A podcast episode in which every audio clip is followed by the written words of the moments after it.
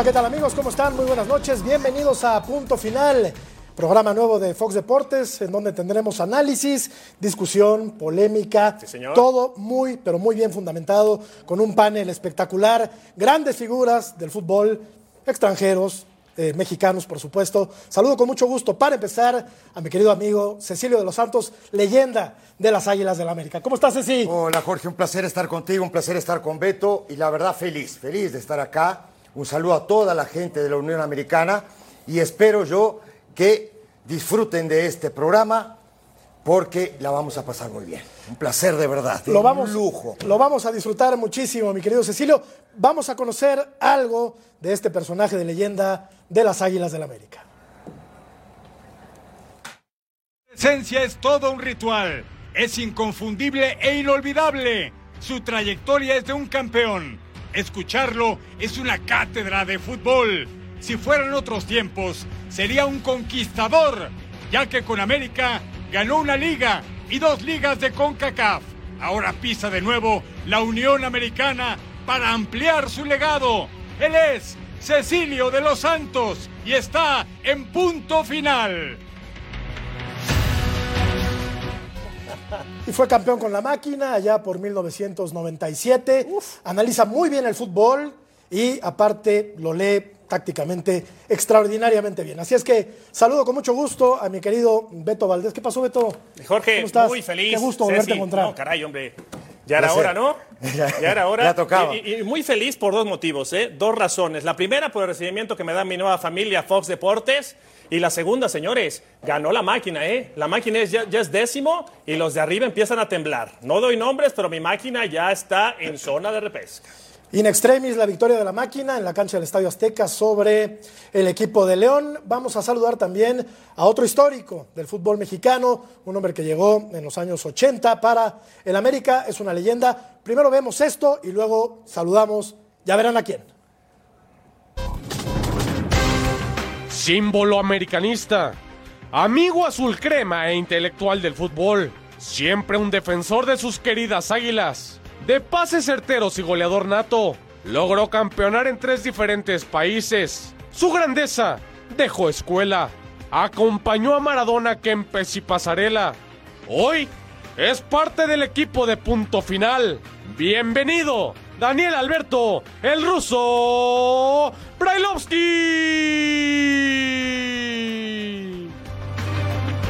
Bienvenido, ruso querido, intelectual del fútbol, así, así le dijeron en esta pieza. ¿Qué pasa, Rusito querido? Qué gusto verte, ¿cómo estás? Igualmente, Jorgito, un abrazo para vos, para Beto. Veo del lado oscuro de la pantalla, del lado derecho tuyo. ¿Quién es? No No, no, no, llegué a entenderlo. Eh, se ve medio oscurito. Negro, un beso grande. Un Yo beso también grande, te mando un beso. Cecilio de los Santos. mucho. Yo también, yo también. Un, un placer. Eh, bienvenido de vuelta, digamos, Sí, porque sí. yo empecé acá. Sí, yo claro. empecé en Fox Deportes hace ya 11 años y para mí es un placer, un verdadero placer volver a estar con, con nuevamente con esta cadena aquí en Estados Unidos. Feliz, feliz de poder estar con ustedes. Eres un eh, trotamundo, mi querido ruso, y un tipo pues, eh, en el que se puede confiar plenamente porque eres un tipo muy respetado en el fútbol eh, mexicano. Bueno, y eh, vamos a platicar también de pues alguien que nos va a acompañar también en estas noches de debate, de análisis. John Laguna, ¿quién es? Vamos a ver. Ejemplo de constancia. Comunicador insaciable y símbolo del sueño americano. Nos ha demostrado que la clave está en la viveza de nuestra pasión. Él es la realidad de ser un ídolo y un 4 por 4 Siempre sobresale por su vocación, su talento. Es un catedrático de los medios.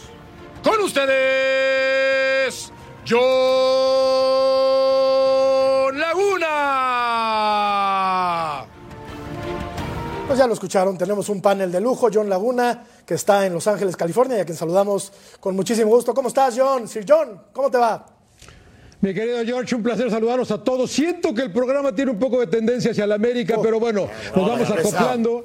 Nos vamos acoplando y un privilegio estar con Ahora, ustedes. si no lo ¿eh? quieren El principio. díganlo. a mí me hubiese interesado escuchar las primeras palabras de él. Pero bueno, si no queremos, el productor no quiere, mejor. John se ríe, seguro, que nos escucha a nosotros. Nosotros sí te mandamos un beso grande, John. Eh, igual, one, igual, ¿cómo igual, ruso, el ruso, ya sabes que TQM, ruso, con la TQM. mano, aunque sea. Yo, yo, yo, yo coincido, John, está, está muy cargada al ala americanista América esto, ¿eh? eh, este, este, este programa. Ya tenemos eh, la pieza de Humberto Valdés, de Beto, Beto, Valdés. ¿no? Bueno, pues es- Beto. sí, Beto, querido. Bueno, te llamas Humberto. cara. Humberto cuando me regaña mi mamá nomás. Bueno, damos la pieza de Beto. Celeste desde la cuna, defensor y creador del juego, experto del fútbol y dominador de la tecnología. Cuidado, que es todo un adelantado a su época. Dicen que nunca dejó un balón por perdido y de la misma forma siempre tiene bien estudiadas todas las jugadas. Con ustedes, Humberto Valdés. Y, y entre este par, yo voy a tener que venir con espinilleras porque, ¿Por qué? porque No, pegaban. Claro, Ustedes claro. pegaban, pero No, no, sabían no, pegar. De ese lado. ¿O no, Ceci? Era de vez en cuando también. Bueno, tampoco. Es una raspada en el Había que hacerse sentir. Echarrúa, echarrúa. Tenemos padrino, invitado de lujo el día de hoy, esta noche aquí en Punto Final, Ricardo Cadena, técnico de las Chivas Rayadas del Guadalajara, a quien saludamos con mucho gusto. Ricardo, ¿cómo te va? Muy buenas noches. Ah, primero, primero, ¿quién es? Bueno, ya dije que es Ricardo Cadena. Le hacemos, eh, vemos esta pista y saludamos a Ricardo Cadena.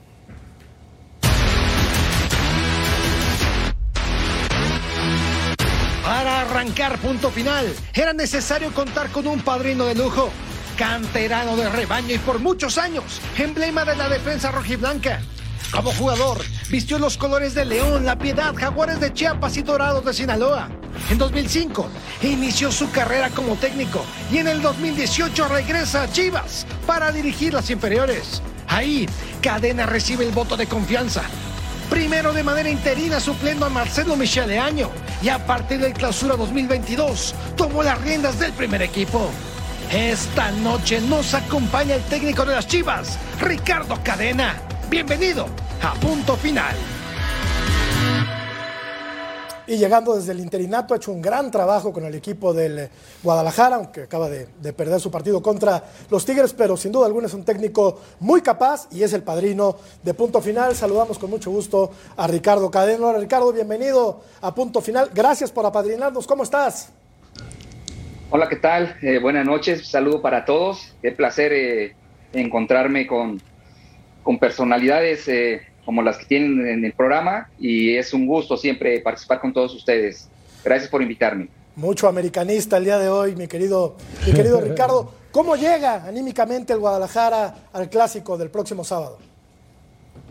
Bueno, eh, Guadalajara viene, viene eh, últimamente consiguiendo un, un- un repunte importante dentro de la liga. Eh, podemos decir que, que si dividimos el, el- el accionar del equipo en cuestión de, de- de resultados, porque en funcionamiento me quedo, me quedo con lo que ha realizado mi equipo durante, durante todo este torneo y, y obviamente cuando encontramos la, la efectividad, la contundencia, eh, empezamos a sumar puntos eh, importantes que nos permitían, o triunfos importantes que nos permitían eh, pelear por, por estar en una mejor zona.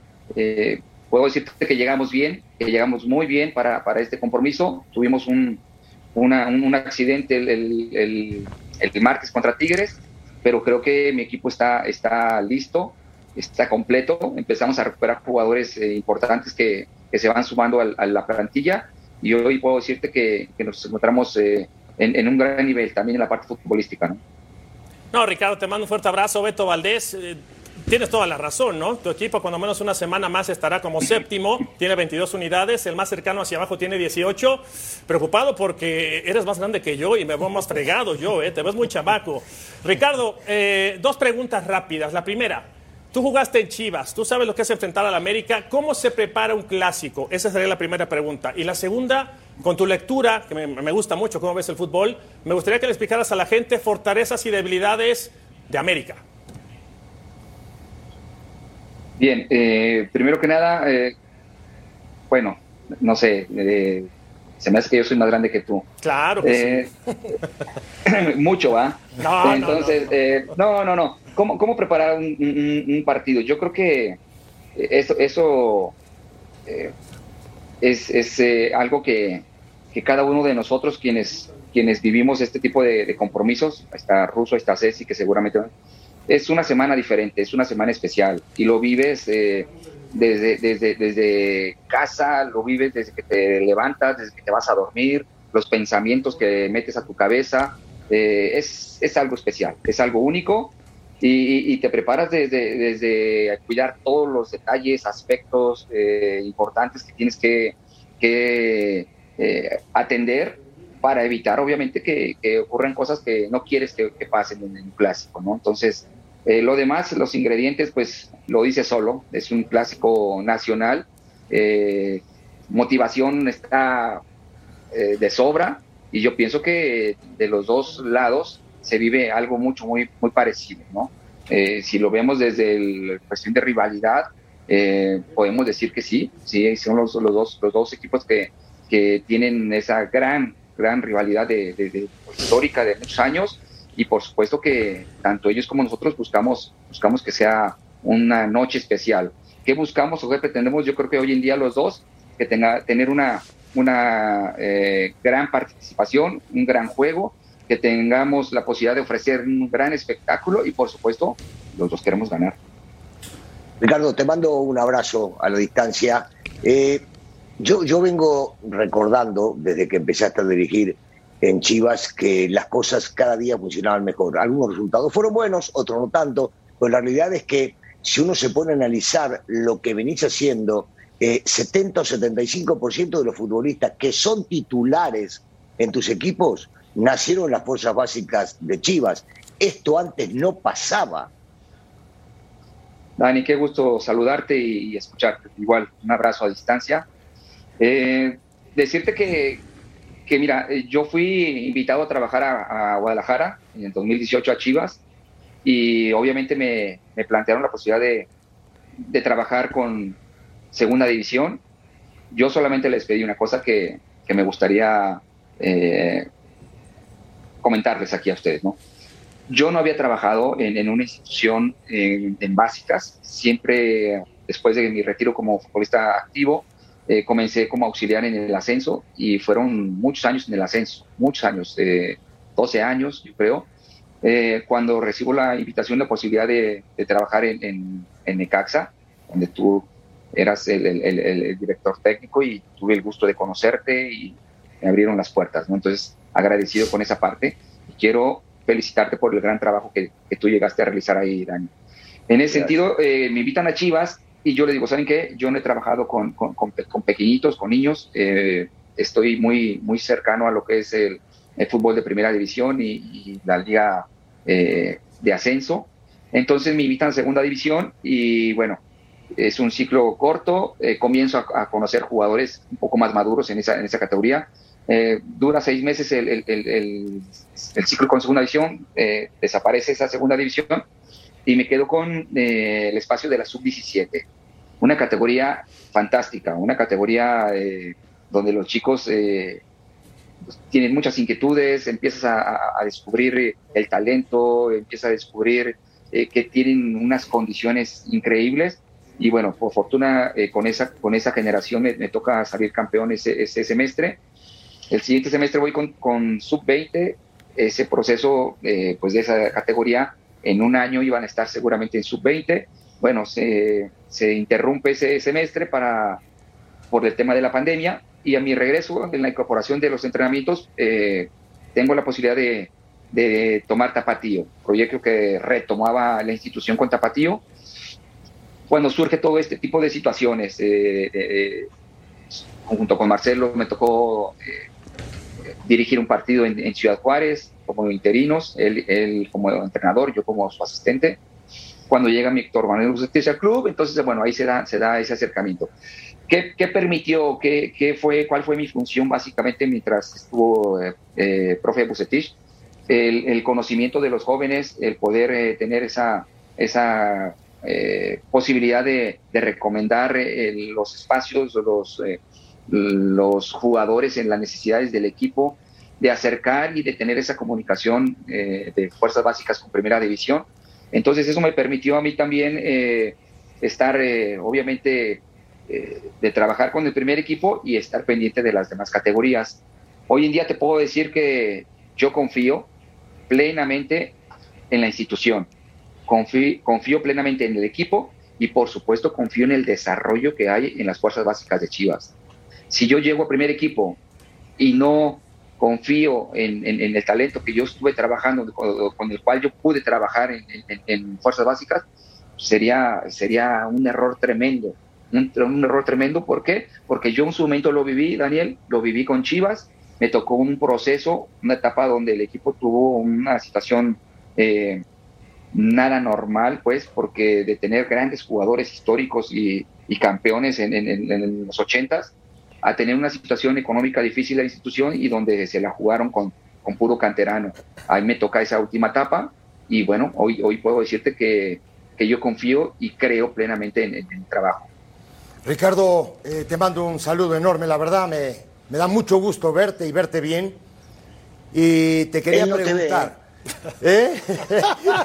él no ve, Russo, él no ve. Está calentando el clásico. El Oye, Ricardo, me da gusto de verdad. Y te quería preguntar, eh, primero, después de la derrota de 4 a 1, ¿no? los otros días en Guadalajara, eh, y después de ver el empate del América ayer en el Azteca, ¿crees que Chivas le puede ganar al América en el Azteca?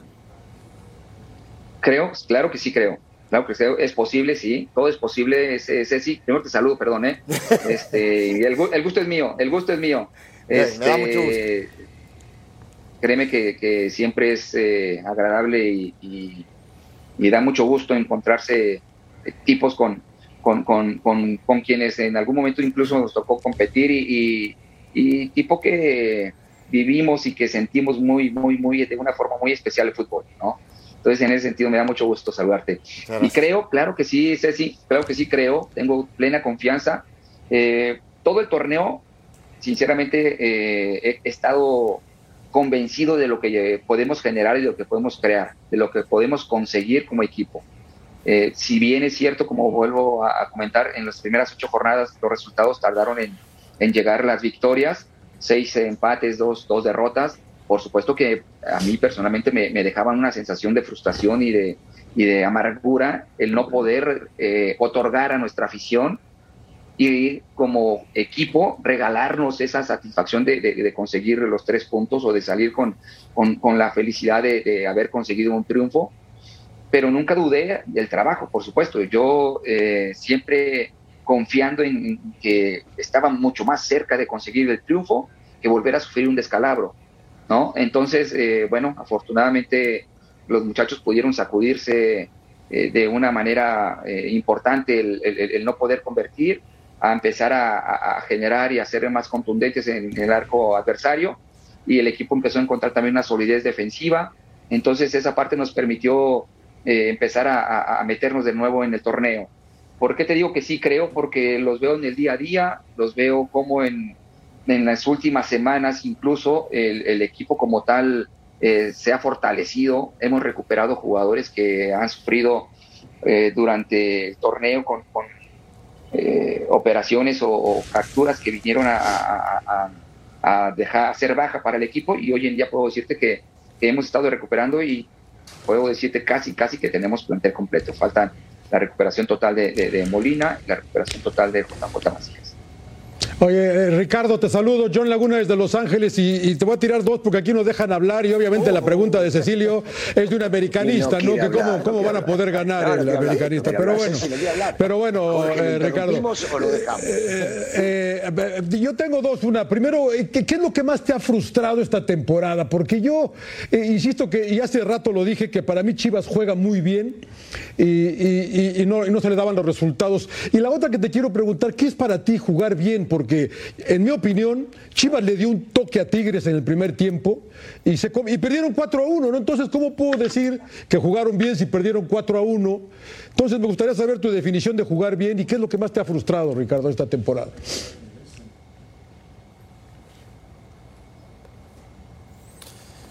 Bueno, no sé perdimos la conexión fue, con. Fue muy, fue muy agresivo. Dejamos. No, fue muy agresivo el ruso. el ruso. Con, eso, eso, es personal, es personal. Con Cecilia va a ser personal. ¿Qué va a ser personal? ¿Qué hablas? Esto es personal. Vamos a la pausa con mariachi, porque no, son poco serios hoy, hoy ustedes. Es un día muy importante para nuestro país. Volvemos, estamos en punto serios. final. ¿Por qué te, por qué te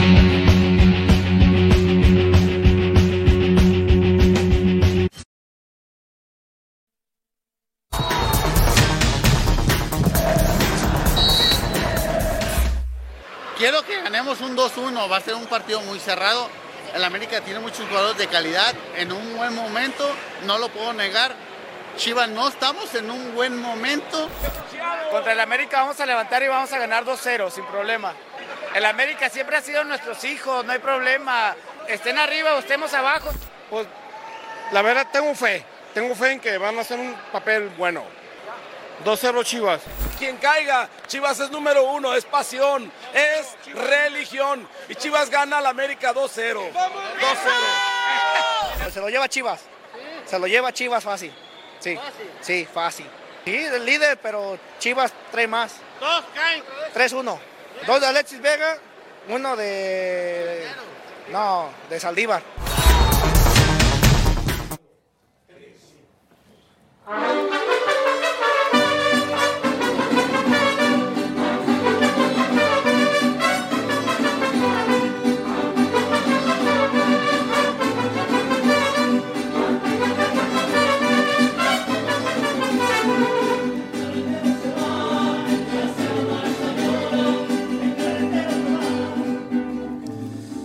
Pues eh, estamos de fiesta, 15 de septiembre.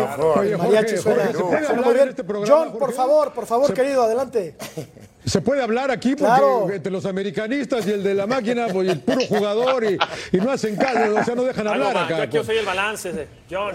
Hace, hago la pregunta y me cortan a, a- a pobre de Ricardo Cadena. No sé, yo nada más quería decir. No le gustó tu eh, pregunta, es que- John.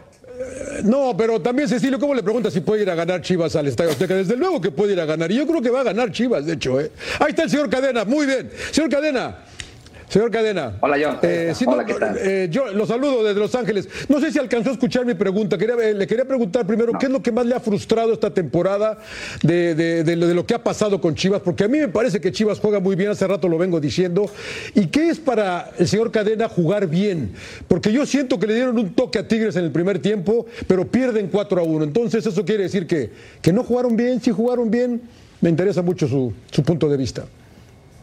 Sí, John, mira, eh, ¿qué es lo que me ha, me ha frustrado? Bueno, empezando eh, las lesiones. Las lesiones de mis jugadores son las que me frustran eh, en el sentido de que a nadie, a nadie como director eh, técnico le gusta, le gusta tener jugadores que, sufran lesiones o que vivan ese, ese momento de, pues de angustia, de soledad, de estar aislados, de estar trabajando por separados, de, de sufrir pues una, una, una lesión y nosotros al final del torneo pasado eh, terminamos con algunos jugadores con, con, con, lesiones y al inicio, en la pretemporada, antes de arrancar en la primera semana, sufres otro jugador. Entonces nosotros tuvimos esas bajas, eh, esta frustración fue por no poder contar a, a, a, un Molina, a un Sergio Flores, a un este, JJ Macías, a un Conejo, a un Beltrán que, que no pudieron arrancar el sí. torneo por, por, las lesiones.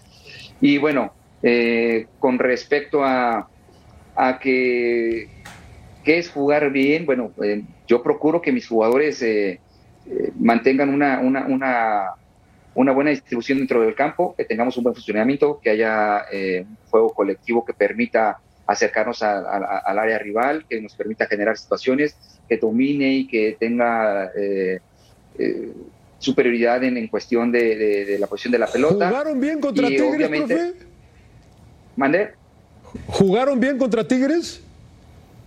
Me parece que hicimos cosas eh, que no pudimos culminar. Jugamos bien, pero sin, sin, sin concretar. Por ejemplo, ese día eh, tuvimos posición de pelota, generamos situaciones, cometimos eh, distracciones en momentos claves, claves de, de, de, del juego que van directo, que van directo, de directo al, al, al, al marcador. Y, y, bueno, pues es, es, es frustrante y, y, desde luego que, que pega mucho en, en, el momento del juego cuando, cuando no eres capaz de convertir. Y volvemos a, a, esos pasajes que vivimos en las primeras jornadas donde dominaba los partidos, generaba muchas situaciones y al final eh, no concretabas y terminabas el partido eh, o perdiendo o, en este caso que fue muy frecuente este, los empates, ¿no?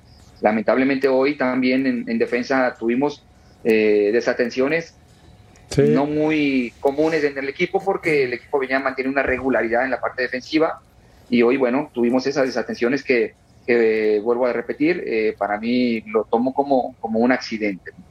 Última de mi parte, Ricardo, tomando en cuenta el funcionamiento colectivo de Guadalajara y de América, posición en la tabla, etcétera, ¿el eh, próximo sábado te irías contento con un empate de la cancha del Azteca? No. Yo creo que, yo creo que nadie se iría contento.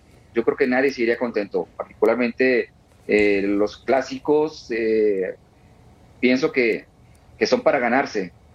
Los juegas para ganar. O sea, no, no, no, no, no, no te vas eh, para nada contento con, con un empate. Claro. Decía Russo, una disculpa, ¿eh? todos le van a la América aquí, no, una disculpa. todos le van a la América aquí. soy atlantista, recuerdo. Eh, John, es algo normal, todos llevan un americanista dentro, eso no hay ninguna duda en este país. La, pregunta, es, ¿cómo le ganás, cómo le ganás a este América, Ricardo? ¿Cómo planteás para ganarle? De repente, digo, hemos visto jugados con línea de 5, con línea de 4, pero ¿qué tenés que hacer para ganarlo? Olvidarte de las líneas, no quiero que me largues el equipo. Eh, ¿Qué hacer para ganar? Bueno, pues primero eh, evitar, por, por supuesto, evitar eh, esos eh, despistes o, desconcentraciones como lo, vivimos el otro día con, con, Tigres. Evitar, o sea, por supuesto, para empezar. Y, por, y segundo, le metemos efectivamente, tienes que meter, tienes que meter las que tienes, tienes que meter las que tienes, las que generas, las que, las que tú te provocas y no es eh, el, que, el que tengas que el que tengas que estar ¿cómo te puedo decir? El que tengas que, esperar alguna situación rara o, circunstancia favor, a favor, ¿no? Por supuesto, en un juego se aprovechan, como la pudo aprovechar Tigres cuando nosotros nos equivocamos, pero lo que buscamos ahora es eh, generar nuestras situaciones, dominar el, partido, someter a un adversario que sabemos que va a ser muy difícil, que no va a regalarte nada y que por supuesto eh, tenemos, tenemos eh, en cuenta que es el líder general y que viene con una racha importante de, partidos sin sufrir derrota, pero nosotros tenemos eh, confianza, seguridad de que vamos a, generar un gran partido, un gran clásico, y por supuesto con el optimismo de, salir victoriosos. Y por el bien del fútbol mexicano, qué bueno que llegan en buen momento, pese a la derrota de Guadalajara contra Tigres, qué bueno que llegan en buen momento tanto América contra el equipo del Guadalajara. Ricardo, muchísimas gracias por habernos apadrinado. Mucha suerte el sábado en el Azteca. Gracias, Ricardo. Muchas gracias a ustedes. Un gusto, de verdad, es un placer y eh, reencontrarme con, compañeros, amigos de, profesión y les deseo todo el éxito del mundo. No tengo ninguna duda, hay mucha calidad en el, programa y les deseo todo el éxito del mundo. Gracias a ustedes. Igualmente, victoria el sábado, profe. Victoria el sábado. Después, después del domingo, éxito. Gana, Ricardo, gana, Ricardo, por favor. Excelente, Ricardo. Rosito. Muchas gracias. Vamos eh, a una pausa y vamos a regresar para platicar de la tercera parte de la batalla entre el Canelo Álvarez y Gennady Golovkin y tendremos también el punto fino con Beto Valdés, que es un crack para analizar el fútbol. Volvemos.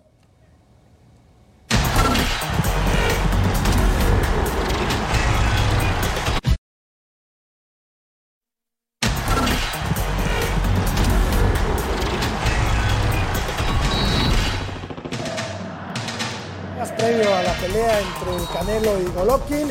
Nos lo platica Jaime Mota, que está precisamente allá en la ciudad del pecado el sábado, la gran pelea, la tercera entre el Canelo y Golovkin. Mi querido Jaime Mota, te saludo con mucho gusto. Platícanos un poquito del ambiente, la previa de esta gran pelea entre el Canelo y Golovkin del próximo sábado. ¿Cómo estás, Jaime? Muy bien, señores, un abrazo acá desde Las Vegas. Eh, y bueno, el ambiente, igual que eh, la temperatura caluroso aquí en, en, Las Vegas, esperando lo que sea ya el punto final de esta trilogía precisamente entre Saúl Canelo Álvarez y Gennady Golovkin. Cuatro años tomó que se diera esta tercera versión de esta gran rivalidad y el día de hoy se vieron las caras en la conferencia de prensa. Eh, los dos bastante tranquilos se podría decir hasta que llegó el cara a cara un poco intenso cuando se vieron ya, pero los dos dicen que están listos para este reto. Los dos quieren ganar convincentemente porque han sido 24 rounds muy disputados. Un empate en la primera, una decisión dividida para Saúl Canelo Álvarez en la segunda. Así que vamos a ver ahora sí quién es el bueno después de esta tercera el sábado por la noche aquí en el T-Mobile Arena de Las Vegas. Pero ¿por qué no escuchamos las palabras de Saúl Canelo Álvarez en el mano a mano que tuve con él el día de hoy?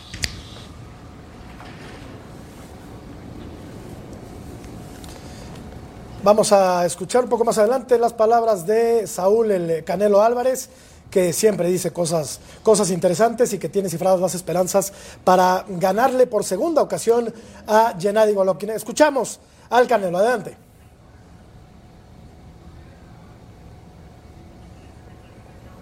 Aquí con uh, Saúl Canelo Álvarez, campeón indiscutido de las 168 libras. Saúl, han pasado cuatro años desde la última vez que enfrentaste a Gennady Golovkin. Eh, la gente la pidió, por lo que se ha dicho entre los dos. Eh, ¿Tiene una sensación distinta esta pelea? Pues la verdad es que sí, ¿no? Más rivalidad, más personal, eh, por todo lo que ha hablado, todo lo que ha dicho. Así que eh, creo que más, más personal y, y, y, eso me dio una motivación extra para entrenar más fuerte y, venir más, más fuerte que nunca. Ahora sí que vengo preparado para el mejor golpe. Eh, tú has dicho desde el principio que quieres retirar lo que quieres eh, ganar por knockout. ¿Sigues pensando de la misma manera? Sí, esa es la idea. Esa es la idea, ¿no? Eh, que esta sea su última pelea. Eh, terminar la pelea antes de doceavo round. Sé que no será fácil porque es un peleador muy fuerte, con muchas cualidades, pero ahora sí que nada es fácil en esta vida, ¿no? Así que eh, esa es mi, mi, mi, mi meta para esta pelea. Han sido dos peleas, 24 rounds muy cerrados. Eh, ¿Esperas tú que esta sea más o menos igual o tú crees que ahora, por él tener también 40 años de edad, las cosas van a ser un poco distintas? No, la verdad es que su genética es muy fuerte. Eh, aunque tenga 40 años, ya hemos visto a Márquez, a siguen estando muy fuertes y la verdad es que no va a hacer ninguna diferencia eso. Simplemente la diferencia es que yo me siento en mi momento, me siento más fuerte, con más confianza, con más experiencia arriba del cuadrilátero y creo que esa va a ser la diferencia. Ahora, generalmente un peleador cuando tiene una trilogía marcan su carrera, no como Ali Frazier, Márquez Pacquiao que tuvieron cuatro. ¿Dónde crees tú que estará esta trilogía dentro de tu carrera? Pues estará, sin duda, es una de las más importantes, es una de las peleas más importantes en mi carrera y estará en los libros de las, de las trilogías más importantes en el boxeo. Ahora, ¿cómo te sientes tú de que él llegó a Las Vegas y su equipo eh, con camisetas que decían The People's Champ, el campeón de, de la gente, eh, siendo también este fin de semana eh, de fiestas patrias. No, pues está bien, cada quien puede hacer lo que quiera, ahora sí que se tira para que lo levanten, pero está bien, no pasa nada. Muchísimas gracias, Saúl. El campeón de las 168 libras, sábado por la noche contra Gennady Golovkin confiado, seguro, con eh, la mira puesta en la pelea del próximo sábado, Jaime. Así es que pues, nos espera un platillo espectacular para festejar estas fiestas patrias. Y además, mi querido Jaime, platicaste con Gennady Golovkin. ¿Qué te dijo, mi querido Jaime? Bueno, eh, lo que pasa es que Golovkin todavía está muy confiado de sus habilidades, de lo que puede hacer eh, a sus 40 años de edad. Ha estado esperando esto por cuatro años. Él quería que se diera ya hace dos o tres años esta tercera pelea, pero no se ha podido. Hasta ahora no ha tenido muchas peleas y está subiendo a 168 libras por primera vez. Escuchemos las palabras del kazajo. Aquí con Gennady Golovkin. Gennady, han pasado cuatro años desde la última vez que se enfrentaron. Eh, ¿Estás contento de que por fin se da esta pelea? Да, много времени прошло действительно, и долго ждали этого поединка. Наконец-то он прошло, пришел, хоть и, скажем так, в этот момент, но всему свое время, видимо. Sí, ha tomado mucho tiempo para que se dé, pero por fin está acá, así que tiene que ser el momento adecuado. Eh, las primeras dos peleas fueron muy cerradas.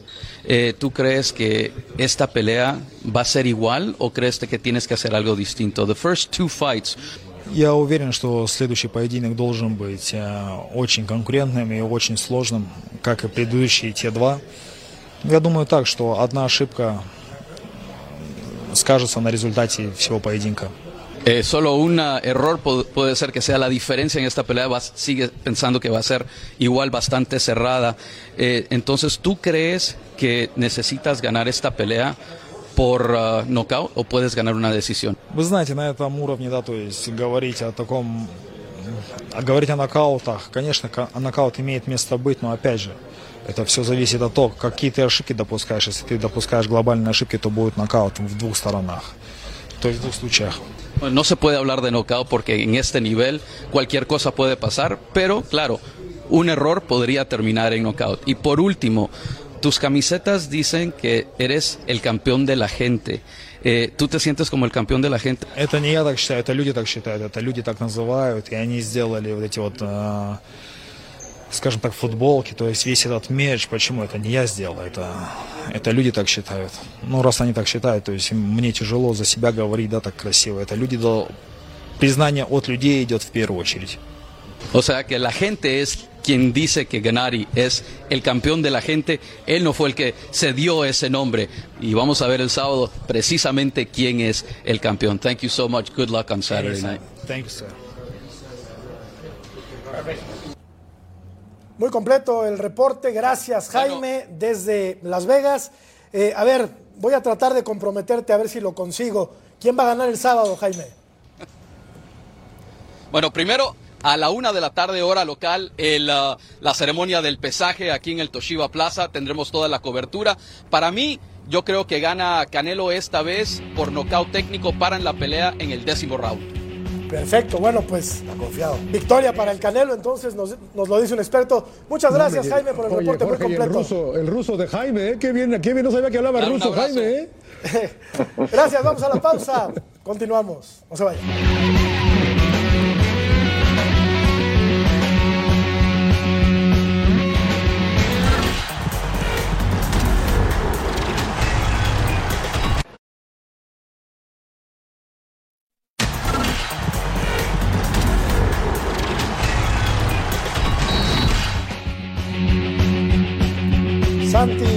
Eh, tuvo actividad en la UEFA Europa League. El equipo del Feyenoord enfrentó al Sturm Graz y le metió seis. Y uno de ellos lo anotó Santiago Jiménez, el Chaquito, que seguramente será uno de los convocados por Gerardo el Tata Martino para la lista definitiva de la selección mexicana de cara a la Copa del Mundo de Qatar.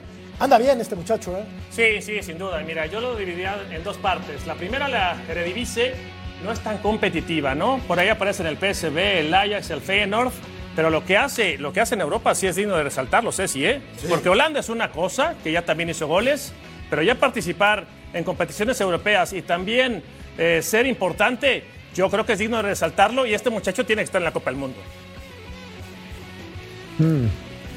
Y aparte me parece a mí, eh, Beto, Jorge, que estar en esta liga, jugar en esta liga, sí te da un buen camino, sí te da, me parece a mí, la posibilidad de la experiencia y a pocos días de, de un mundial, ¿no? Entonces creo que este muchacho va a Y llegar agregarle, preparado. agregarle Cesti, que, que juega poco tiempo, entra de suplente Sí. y termina haciendo goles siempre. El gol que hizo hoy es espectacular. Correcto. Cómo Sí, se eleva y totalmente cabecea la pelota y la cambia.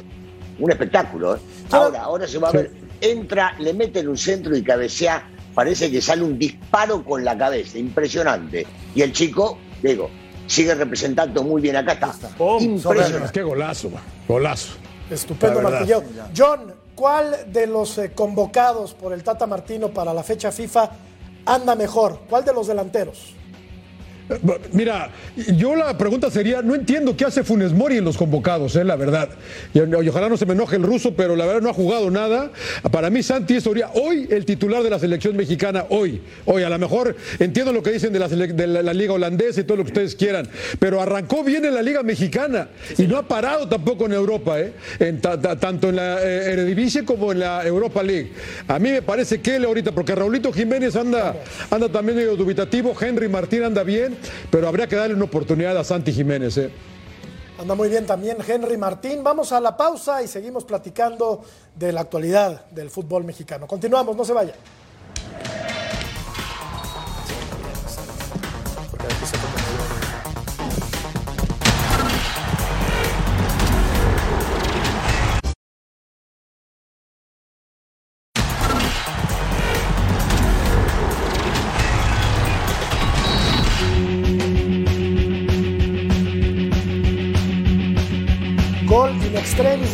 Escobosa, Beto, Ceci, para la segunda victoria consecutiva de la máquina, que hoy ha jugado un partido mediano, pero le alcanzó al final para, para llevarse los tres puntos. Mira, yo retomaría la pregunta que le hizo John a Cadena, ¿no? ¿Qué es jugar bien? ¿Qué es jugar bonito?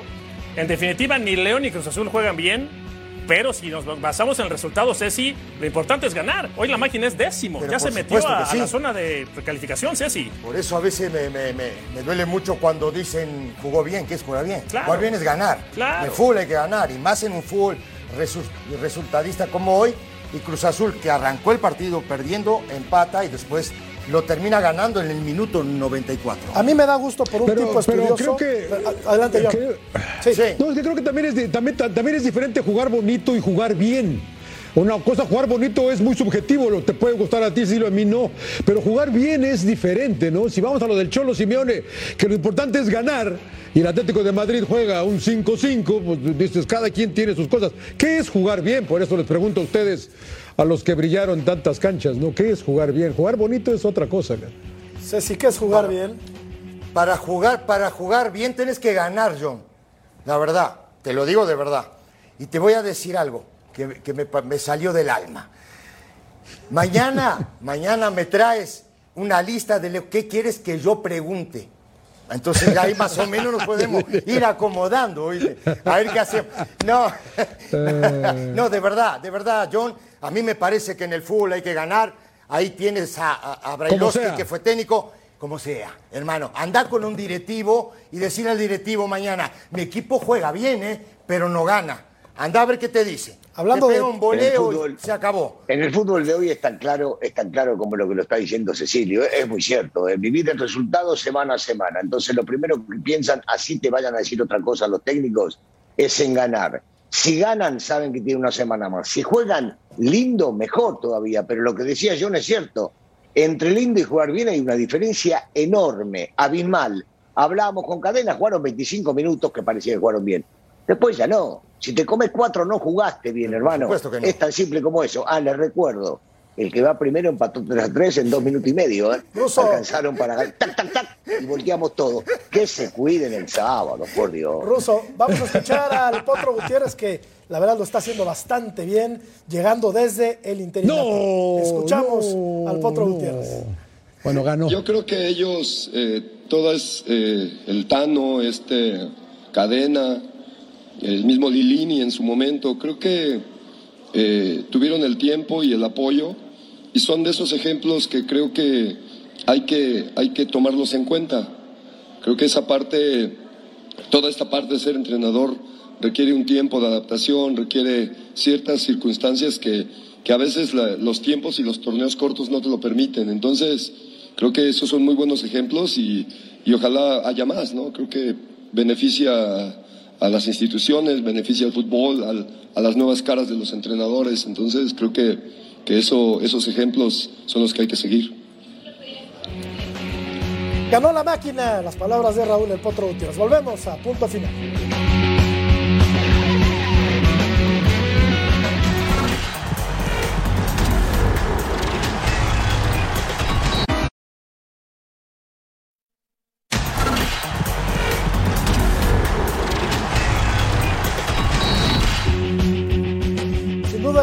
Más desequilibrante del Guadalajara es Alexis Vega y Beto Valdés nos presenta este apunte que nos pinta al tipo lo que es este desequilibrante jugador de las Chivas. Adelante Beto.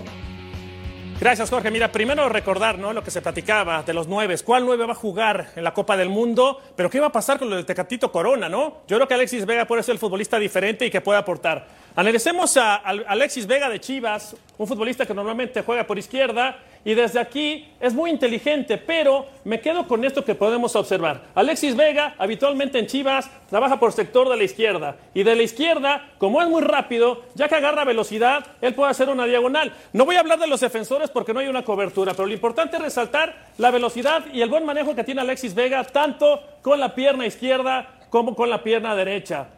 Vamos a ver la culminación de esta acción, en donde Alexis Vega, los defensores no saben agarrar el ritmo, los recorta y va a venir el gol con la pierna izquierda. Después, Alexis Vega ya con selección mexicana. También me llama la atención que participa por ese sector de la izquierda. Y aquí lo mismo, lo resaltamos Y es un Alexis Vega que además de ser inteligente, sabe, sabe por dónde puede llegar la pelota. Aquí está muy atento al rechace y en el rebote él está listo para recibir la pelota, controlarla hacia diagonal hacia el centro y conseguir la anotación. Vean la velocidad, define con derecha. Ya metió gol con la izquierda, ya metió gol con derecha. Y acá, en un momento en donde Alexis Vega representaba a la selección olímpica, lo marcamos también. Y es que es un Alexis Vega que jugaba más libre, jugaba mucho más libre y de estar libre llegaba por detrás y también tiene muy buen disparo fuera del área. Va a venir la anotación de Alexis Vega y aquí la pregunta sería para todos, ¿qué pasaría si Alexis Vega tiene que jugar por derecha?